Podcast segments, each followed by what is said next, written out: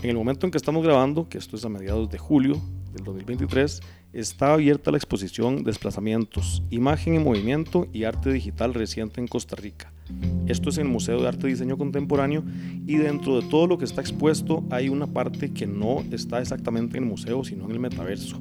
Pero, pero para entender de qué es que se trata. A ver si logramos entender de qué es lo que vamos a hablar en el episodio de hoy. Sí, tenemos a un invitado muy especial a quien pronto le vamos a, a presentar. Sergio, ¿qué, ¿qué, pensás un poco de esto que vamos a conversar en esta ocasión? Bueno, vamos a hablar sobre NFTs o NFT, realidad aumentada, inteligencia artificial, pero todo englobado en el arte que habita en un nuevo espacio virtual, que a muchos nos puede costar entender qué es lo que está pasando con eso. Eh, a los mismos artistas, creo que los artistas tienen muchísimas preguntas alrededor de esto y, y el público en general probablemente todavía más. Entonces estamos con alguien que se dedica precisamente a educar sobre este tema, eh, que tiene un proyecto muy interesante. Así que arranquemos con este episodio de La Buena Mesa. Esto, Junita, así se pudo. Cuando estuve en Costa Rica, el módulo más pequeño era el de cocina costarricense. Esto es La Buena Mesa, un podcast para compartir conversaciones que nos nutran y que nos hagan bien. Es necesario avanzar hacia, hacia esa ruta. Invitamos a personas a que nos compartan sus ideas, historias y sueños que nos puedan ayudar a construir una sociedad más sana. Yo soy Arturo Pardo. Y yo soy Sergio Leiva. Esperamos que este episodio te nutra.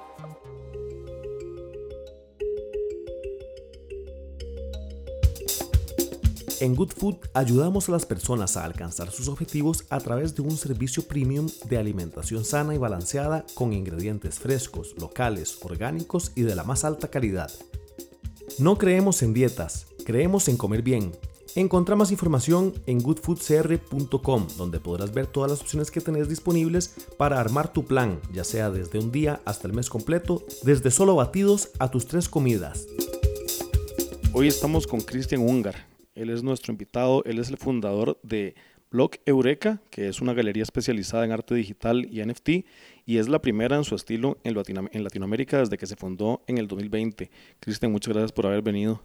Mucho gusto, ¿cómo están? Súper bien, muy contentos de, de, que vamos a recibir respuestas de tu parte. Eh, Cristian, vos en realidad sos abogado de, de profesión, ¿cierto? Sí, correcto. Yo básicamente me especialicé en Derecho y en Desarrollos Inmobiliarios. ¿Y cómo fue que llegaste a este mundo? Bueno, muy curioso. Eh, básicamente yo empecé a investigar sobre los contratos inteligentes y cómo estos se están implementando con las tecnologías emergentes como el blockchain, los NFTs y el Web3. Entonces, por ahí eh, como que abrí el portillo y como Alicia en el País de Maravillas, una vez que te empezás a, a sumergir en estas tecnologías, pues te da más hambre para aprender y ver cómo las puedes implementar. Y dentro de tu mundo, antes de meterte en la parte de, de, arte digital, ¿había ya algo de arte o fue algo que más bien te acercaste hasta este momento? Realmente, más bien, esa fue la oportunidad que vimos porque no había, había tras de la curva de aprendizaje tecnológica, mucho de esto está en inglés. Entonces ahí fue donde vimos la oportunidad de empezar a reclutar artistas con el fin de educarlos, capacitarlos y posicionar su arte en las plataformas digamos, bueno, Sergio también es artista. Si, si vos quisieras reclutar a Sergio, por ejemplo, ah, sí. ¿con, qué, ¿con qué discurso le llegas para convencerlo y para que entienda fácilmente? Bueno, lo curioso es que todos los artistas de Locureca reciben primero una llamada eh, donde yo les trato de explicar el valor agregado que les puede brindar esto. Y entonces lo que hacemos es un breve taller de capacitación donde empezamos a explicar desde lo más básico y esto incluye qué es blockchain, cómo lo pueden implementar, cómo se crea una criptobilletera. Y después de que pasamos por esa curva de aprendizaje, lo que realizamos es eh, un proceso de curaduría donde vemos el arte y se lo presentamos a las plataformas eh, Non-Origin y Ninfa, eh, que son las primarias con las que trabajamos. Y ellos están posicionados en Inglaterra y en Italia. Entonces, una vez que ya están aprobados, ingresan a esta plataforma y los ayudamos a pasar por el proceso del minteo. Los NFT son bienes no fungibles. Eso quiere decir que no pueden intercambiarse. Por el contrario, los bienes fungibles son como el dinero, que es intercambiable y que además se consume cuando se utiliza. Por ejemplo, un billete de 5.000 colones, que puede gastarse o cambiarse por otro billete de 5.000 colones que tendrá el mismo valor. Entonces, si un NFT es una obra de arte, veámosla como una que no se consume al utilizarla, pero tampoco puede ser sustituida por otra obra de arte, pues una no equivale a la otra, como si podría pasar con un billete de 5.000 colones. Además es importante entender que un NFT es irrepetible, una persona solamente podría comprar el original si está a la venta y si compra una copia, entonces esta tendría otro valor, pues no sería lo mismo que la original. Es importante entender también que los NFT tienen una relación estrecha con las criptomonedas. Esta es la forma de dinero con la que suelen adquirirse. Si bien hay precios base, hay NFT cuyo valor es al final el que la gente le da en función de las pujas que hagan en las diferentes plataformas donde pueden adquirirse. Una pregunta importante es ¿por qué la gente compra NFT y está dispuesta a pagar precios elevados? Eso se debe a que muchas personas creen que su valor va a aumentar con el tiempo, por lo que podrían venderlo por una mayor cantidad de dinero.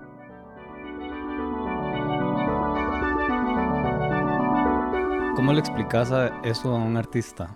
Rápidamente, digamos, porque sé que es una, es una conversación muchísimo más compleja, pero ¿cómo puedo entender yo como artista por qué eh, debería, no sé si es la palabra, pero por qué eh, me podría interesar aventurarme, digamos, a, a, producir NFTs o entrar en ese, en ese mundo? Claro, eso es una excelente pregunta. Realmente lo que estamos tratando de hacer es democratizar el arte, ¿verdad? Entonces, el, el modelo tradicional del arte, eh, lo que son galerías y museos, es muy limitado. Esto lo que hace es abrirte las posibilidades a poder alcanzar un mercado global donde no hayan restricciones eh, geográficas, donde no te tengas que preocupar por X, Y, Z. Entonces realmente lo que hace es facilitarte bajo esta nueva, esta nueva óptica ya que es un cambio, el cambio eh, de, paradigma, lo que te va a ayudar es a, conseguir más ojos a tu arte a un costo muchísimo inferior. De hecho, todos los artistas que nosotros hemos reclutado nunca han tenido que invertir eh, nada de su bolsillo. Nosotros todo lo hacemos de manera en que ellos se sientan cómodos, eh, tarde lo que tarde el proceso, pero sí es muy importante que lo disfruten y que lo vean como algo que les va a brindar un valor agregado, ¿verdad? Porque entonces, o sea, si uno se pregunta como, ok, ¿qué es todo esto de arte digital, que lo pago con criptomonedas, este, que es algo que existe solamente, eh, ¿verdad? Solo existe como en ese metaverso, en ese universo. Eh, ahí, sí hay que diferenciar, digamos, lo que es el blockchain es, empecemos, ¿qué es, qué es un NFT, verdad? Entonces su acrónimo en inglés dice que es un non-fungible token. En español dice que es un token no fungible. Entonces esto es cualquier activo eh, digitalizado y registrado en la cadena de bloques. Entonces no necesariamente tiene que ser solo arte, puede ser música, puede ser fotografía. Entonces lo que esto nos permite es tener mayor trazabilidad del arte, lo que por decir, si algún comprador te lo compra, vos vas a poder confirmar qué precio, a quién y cuándo se vendió esa obra lo que te da una certeza como artista para enseñárselo a, tus eh, coleccionistas. El segundo punto es que también te va a brindar algo que se llaman los royalties. Vos en el mundo tradicional del arte, cuando vendes una obra, no vas a seguir percibiendo esas regalías. O sea que si yo vendo un cuadro y luego ese coleccionista vende ese cuadro, ah, yo ya a mí no me llega nada. Exactamente. Con, los contratos inteligentes se programan de una manera en que estas ventas secundarias el artista siga percibiendo un porcentaje, puede ser un 10 o un 20% de las ventas secundarias. En todo lo que está generando el artista es un ingreso pasivo. Eso por primer punto. Y el segundo es que nosotros utilizamos el metaverso, no es que los NFTs estén dentro del metaverso, sino que en el metaverso es donde podemos exhibirlos de una manera virtual, creando estos espacios eh, en donde realizamos exhibiciones de manera conjunta, por ejemplo, lo que está pasando ahorita en desplazamientos en el Museo de Arte y Diseño Contemporáneo, a la misma vez está pasando en dos distintos metaversos. Entonces, las personas que no tengan acceso a, a, llegar al Museo de Arte y Diseño Contemporáneo, con la computadora, con el teléfono, pueden acceder al metaverso y pueden participar en la exhibición para tenerlo claro, hay diferentes tipos de arte que están involucrados, ¿verdad? Porque, es correcto. Bueno, yo, yo fui a la, a la, exposición, la inauguración, que está realmente, realmente valiosa, la, la verdad. Eh, así que bueno, igual hago la invitación para que, para que vayan. Vi que había unos cuadros que sí estaban exhibidos ahí físicamente y adentro, ¿verdad? Como accesando con un código QR es que ya se pueden, se pueden ver más. Hola, mi nombre es José Daniel Picado García, actual curador en jefe del Museo de Arte y Diseño Contemporáneo, y un poco para comentarles sobre una de las exposiciones que tenemos actualmente en salas, que corresponde a desplazamientos, imagen en movimiento y arte digital reciente en Costa Rica. Es un proyecto curatorial que justamente se plantea con la intención de, bueno, un poco seguir con un interés que históricamente ha presentado el museo por la imagen en movimiento, el video y demás, y justamente tratar de entenderlo o de alguna manera eh, visualizarlo desde algunos enfoques recientes que han surgido en las últimas décadas, en los últimos años, y es justamente la intención eh, con esta exposición de de alguna manera presentar un, panorama general eh, lo más complejo y lo más heterogéneo posible sobre estas prácticas artísticas y de diseño ligadas a la producción de estas imágenes en movimiento desde, los distintos, desde las distintas perspectivas que, que pueden existir y justamente también incluir otras secciones mucho más eh, ligadas a, discursos más actuales como lo son eh, bueno, toda esta corriente de arte digital, toda esta corriente de criptoartes, NFTs, eh, a estas instalaciones mucho más inmersivas, a realidad aumentada. Entre, en los últimos eh, cinco años ha tenido un, crecimiento exponencial estos conceptos y justamente las maneras en las que se abordan son conceptos ligados a, por decirlo de alguna manera, a temáticas muy complejas, a contextos bastante particulares. Si bien es cierto, en, estos últimos años se ha comenzado un, proceso de reflexión alrededor de los mismos, eh, pues no había pasado directamente eh, por el museo, no con el énfasis que queríamos darle. Pero por ejemplo, pensemos aquí, aquí donde, donde estamos grabando el podcast, tenemos este cuadro de Andrés Ramírez.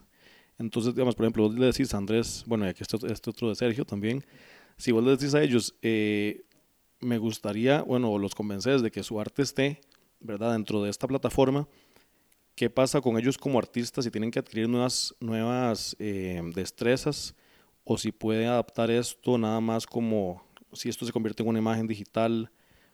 ¿Cómo cambia eso a la hora como de expresarse como artistas? Eso depende mucho del artista y qué tan inmersivo quiere que sea su arte, ¿verdad? Eh, por ejemplo, en el caso de Lucho tenemos una obra en físico, pero con un código QR puedes posicionar el teléfono o el dispositivo iPad y cobra vida la hora. Entonces, no, no necesariamente es que sea un NFT ni que sea en el metaverso, pero es otro de, los, de las capas que nos permite poder jugar con estas tecnologías emergentes y brindarle un valor agregado al coleccionista o inclusive a los espectadores.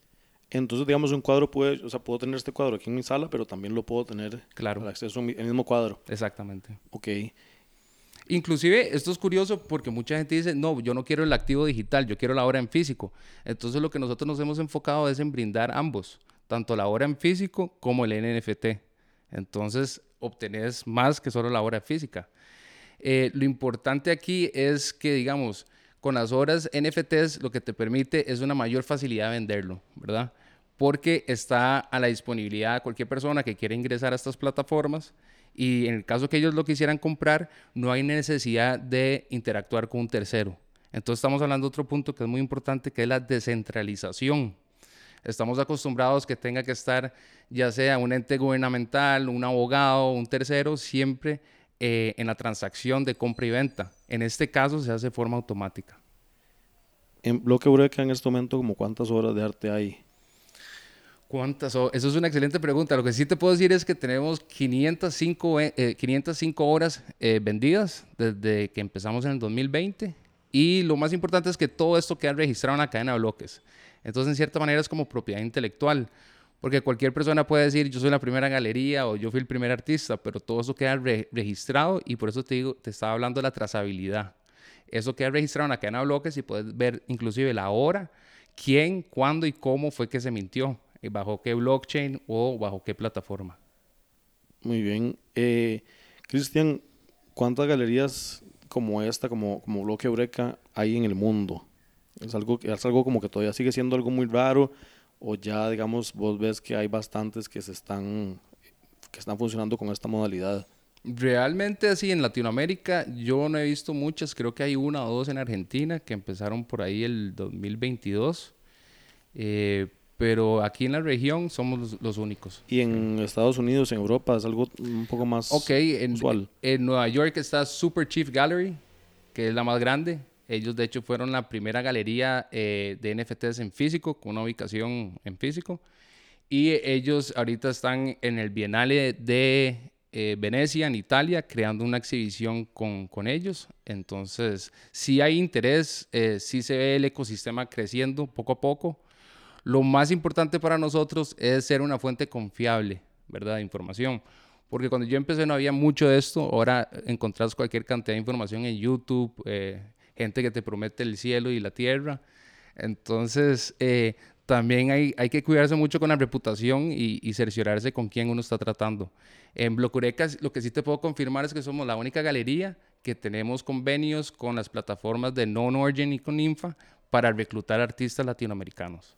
¿Cómo funciona eso del, del reclutamiento? Bueno, mencionaste por ahí encima Lucho, sé si quieres contarnos un poco más de Lucho, que sé que en algún momento sacó una colección de más de 2.000 NFTs. Sí, lo- el famoso Lucho. Eh, Lucho, todo empezó, como te digo, es una llamada telefónica, es una, una cordial invitación en donde empezamos a conversar sobre cómo podemos empezar a, a abordar los, los puntos más importantes, que es eh, educarlos. Entonces, con Lucho fue relativamente rápido y fácil. Él es una persona muy curiosa, entonces lo logró eh, manipular y manejar muy rápido. Y lo que hicimos con Lucho fue crear con él una colección que se llamaba Muriluchos. Entonces esta colección artística eh, fueron 2.222 obras pintadas a mano que representaban las distintas etapas emocionales de un ser humano. Hola, mi nombre es Lucho Castro, el mismo Lucho en Instagram. Soy artista visual en general. Trabajo desde pintura física, NFTs, ilustración digital, animaciones, cortometrajes, escultura, de todo un poquito. Poco a poco me fui metiendo en cursos de arte en la escuela, de- en la casa del artista, en Alajuela. Empecé a, a tomarle más aprecio. Cuando llegué al colegio cambié, estudié mecánica de precisión y aunque el- todo lo que aprendí ha sido muy valioso para desarrollar mi arte, realmente no era lo que yo quería, lo que, a lo que quería dedicarme. Entonces cambié, empecé a estudiar diseño gráfico en la universidad, trabajé casi 10 años en publicidad y progresivamente todo me fue llevando hacia, hacia la parte del arte.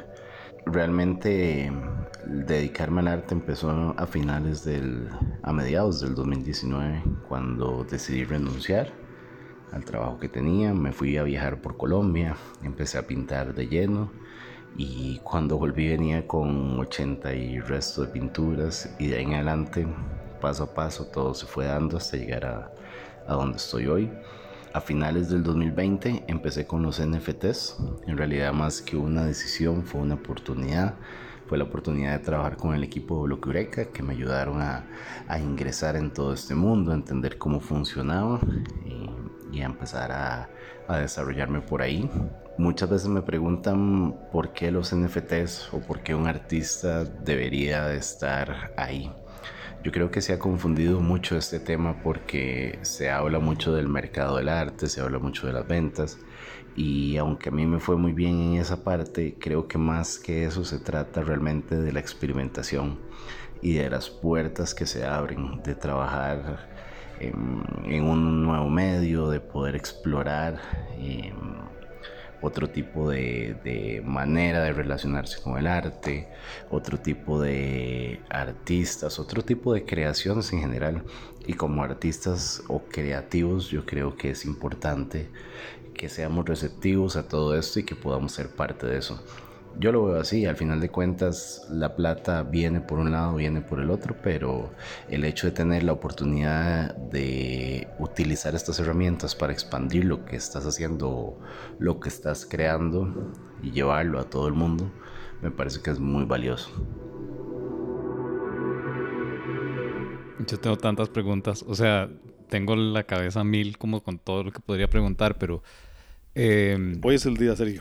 sí, o sea, es que se me, digamos, se me queda pegado en la cabeza un poco lo que dijiste ahora de democratizar el arte. Y lo he oído mucho eso alrededor de este tema como de los claro. NFTs y, y el blockchain y, y honestamente no sé hasta qué punto lo creo. Ajá. Porque, porque realmente eso es algo que también una institución lo dice, ¿verdad? O sea, un museo dice, estamos tratando de democratizar el arte para que la gente tenga acceso a algo que tal vez no puedan tener en sus casas, pero que puedan ver qué es lo que hay. Entonces, ¿cuál es esa democratización del arte que están permitiendo las galerías digitales? Lo que permiten es que no, no solo unos pocos determinen qué es arte, ¿verdad? El arte es subjetivo. Y eh, para poder ingresar a un museo, para poder ingresar a una galería, tienes que pasar por un proceso bastante complejo, ¿verdad? Esto te lo simplifica porque realmente es, es, es un ecosistema descentralizado de creatividad, innovar y además de colaborar. Entonces, entre todo el mundo empujándose, se crea una comunidad artística donde todo el mundo está viendo cómo podemos eh, implementar estas tecnologías y ver cómo eh, ellos pueden posicionar su arte sin la necesidad de depender del sí o no de una persona. Eh, sí, y ahí hay otra, como otra noción que estoy seguro que tiene que ver incluso como con el miedo al cambio, ¿verdad? De, Claro. de todo un sistema, pero, pero que lo he escuchado por ahí es como, mae, métase ya en esa vara de los NFTs porque los primeros que se meten es a los que le va a ir bien. Entonces, a mí ya cuando me empiezan Sí, a hablar así, yo digo, es como un esquema piramidal. Sí. Eh, eh, o sea, ¿qué respondes a algo como eso? Porque sé que es un, eh, no sé si rumor, pero es una conversación que está en torno a este tema. Bueno, si es una estafa o no, yo lo que te puedo decir es que con los cinco años que llevo en esto, realmente hay un poco de todo. Hay que tener mucho cuidado, por eso estaba hablando de la importancia de tener una fuente confiable de personas que realmente sepan lo que están haciendo y con la intención que lo están haciendo. Entonces, vas a encontrar personas que te van a tratar de vender cursos de Forex o te van a tratar de vender cursos de NFTs, pero lo más importante es eh, el, el qué puedes demostrar, ¿verdad? ¿Qué has logrado vos y que me vas a brindar o me vas a transmitir ese conocimiento? Y eso es lo que nosotros nos hemos estado enfocando. O sea, eh, realmente estamos muy agradecidos con el personal del Museo de Arte y Diseño Contemporáneo en crear esta exhibición de desplazamientos, porque nuestra intervención lo que nos permitió fue crear la primera eh, colección de NFTs curadas de forma en conjunto Blocureca con el personal del museo.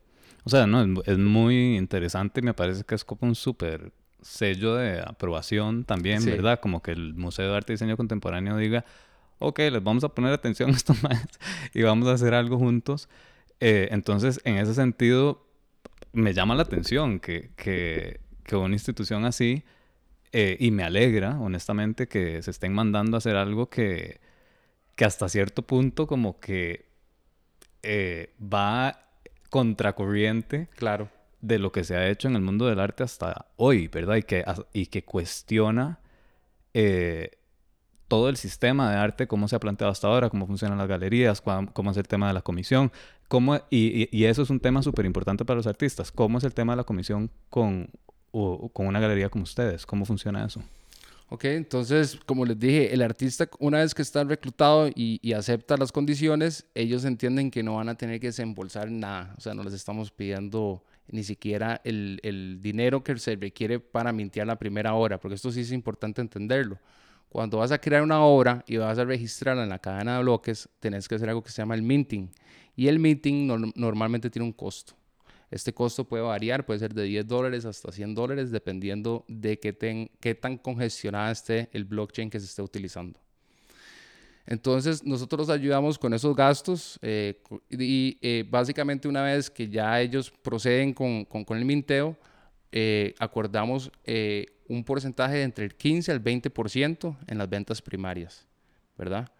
Eh, nosotros también lo que ayudamos es a ver cuántas ediciones, el precio, hay algo que se llama el precio piso o el floor price, en donde una vez que se logre una venta, tenemos que respetar ese precio, porque si no lo que vas a estar es saboteándote, ¿verdad? Te vas a disparar en el pie y el coleccionista que te compró una obra en 200 dólares, si ve que las estás eh, eh, vendiendo en 50, 20 dólares, pues eso le va a quitar el atractivo y te va a bajar el perfil como artista.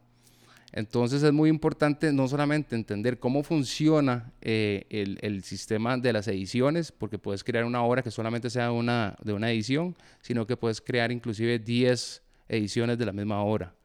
estas vas a seguir percibiendo en las ventas secundarias sin importar cuál sea esa edición.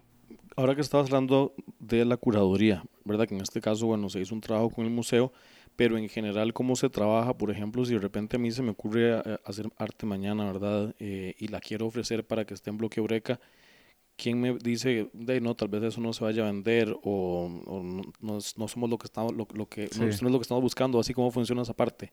Bueno, eso es, e, e, eso es un poco difícil y en parte es lo que queremos eh, extenderle una invitación a cualquier artista que quiera aprender. No necesariamente ustedes tienen que ingresar a Bloque Eureka. La idea es, eh, o mi misión desde un principio fue crear una comunidad artística donde hubiera mayor diversidad e inclusión, ¿verdad? donde no quedáramos rezagados por los aspectos tecnológicos o por la curva del idioma, ya que como te dije, mucho de eso está en inglés.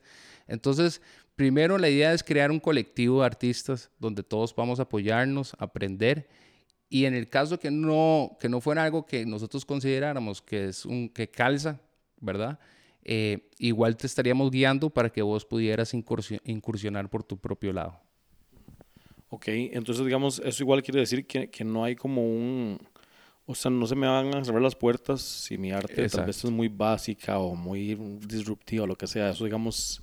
Bueno, pero es que ahí el, es lo que hablábamos antes. O sea, si el objetivo también es democratizar y, y, el, y está esta premisa de que el arte es subjetivo, entonces es que es difícil de conciliar porque por un lado es como si queremos democratizar y, el arte es subjetivo, pero al mismo tiempo cada galería tiene que tener un poco su línea, ¿no? Y como el tipo de artistas que quiere promocionar. Entonces, al final si estás definiendo un perfil para, ese, para esa comunidad que vayas a definir. como puede haber, eh, no sé, otras galerías que digan, aquí aceptamos lo que entre. Exacto. Yo, yo lo que te puedo dar es un ejemplo. Tenemos a doña Ángela Les, ella es directora de eh, la Escuela de Arte en la Universidad de Boston es una persona que tiene una gran trayectoria profesional, pero aún así hemos tenido el gran privilegio de eh, colaborar con artistas como Guri, Mush, eh, que son artistas de graffiti, ¿verdad? Ellos es arte urbano. Entonces, más que todo es cómo podemos divertirnos con esto y no, no tratar de decir, no, usted no calza en este modelo que nosotros estamos haciendo, porque realmente eso va en contra de la filosofía que estamos promoviendo, ¿verdad? Entonces, es más que todo, lo que yo me enfoco es la disponibilidad, la pasión y el interés que tiene el artista, ¿verdad? Porque si tengo un artista, por ejemplo, que él quiere subir una obra de arte ya, porque él, dice que en un mes va a vender mil dólares, ya ahí por, empezamos con el pie izquierdo. Entonces, eh, es esa curiosidad por parte de ellos, que es lo que vi con Lucho, lo que vi con Mush, lo que vi con, con inclusive con Boreal, que son artistas que realmente ellos quieren divertirse disfrutar el proceso, confiar en el proceso, porque no hay ninguna certeza que te va a ir bien ni que vas a vender. Pero si, si lo ves desde esa óptica, realmente lo vas a poder digerir de mejor manera y con suerte, ¿verdad? Digamos, en el ejemplo de Lucho, Lucho llegó a un momento donde estaba vendiendo horas por 10, 15 mil dólares. Eso te iba a preguntar yo, ¿cómo, ¿cómo se llega a los precios en los que se está vendiendo el arte digital si, por ejemplo, un artista o sea, se, basa en los precios previos que tenía, o si es un artista nuevo, entonces cómo se, cómo se ponen esos precios, ¿verdad? Porque tal vez como en el mundo físico está como esa cosa tangible de, bueno, tengo este objeto en mi casa, o tengo este cuadro, o tengo eso, pero cuando es algo digital, ¿cómo, cómo se le pone ese valor? Ok, digamos, si un artista, en el caso, digamos, de el artista X, el artista X nos puede mostrar que él ha hecho exhibiciones en Winwood, en Miami, en el extranjero, que ha participado eh, con otros artistas internacionales, que tiene un historial que se puede mostrar a través de, de ventas. Eso uno lo toma en cuenta, pero realmente tampoco es algo que yo te pueda decir que porque te están pagando 20 mil dólares por una obra física que vayas a percibir lo mismo con el NFT. Entonces ahí es un poquito saber manejar el ego, entender que hay un derecho de piso y, que hay que ganarse la comunidad, ¿verdad? No se trata solamente de subir la obra eh, en la plataforma, sino interactuar. Ahorita el machete que tienen los artistas es Twitter. Twitter es como la plataforma predilecta en donde vos vas metiéndote en grupitos, se van haciendo estos Twitter Spaces y vas conociendo a más personas del ecosistema. Entonces, inclusive ahí te van apoyando a encontrar otros coleccionistas que posiblemente te compren la obra. Entonces ese aspecto es muy importante. ¿Cuánto tiempo o cuánto cariño le vas a, a, invertir a tu presencia en estas plataformas para no solamente vender la obra de arte, sino para venderte a vos, cuál es tu mensaje. Muchas de las obras con las que nosotros hemos tratado tienen un mensaje ya sea político o social o inclusive hasta religioso, ¿verdad? Entonces también darles una voz a estos artistas para que puedan transmitir su mensaje y que logren encontrar un nicho de coleccionistas que aprecien lo que ellos están haciendo. Sí, para mí es muy loco porque hace, hace muchísimos años eh, uno de los trabajos más interesantes que he tenido, y no me acuerdo si habíamos hablado de esto en la buena mesa, pero fue trabajando en una compañía que se llamaba en ese momento Metaversum y, y lo que hacían era un mundo virtual y mi trabajo dentro de ese mundo virtual era cómo hacer que la gente estuviera en el mundo virtual la mayor cantidad de tiempo posible. Y entre esas, entre las actividades que teníamos ahí con los avatars, había galerías de arte, había eh, juegos de sillas musicales, o sea, había cosas como muy básicas.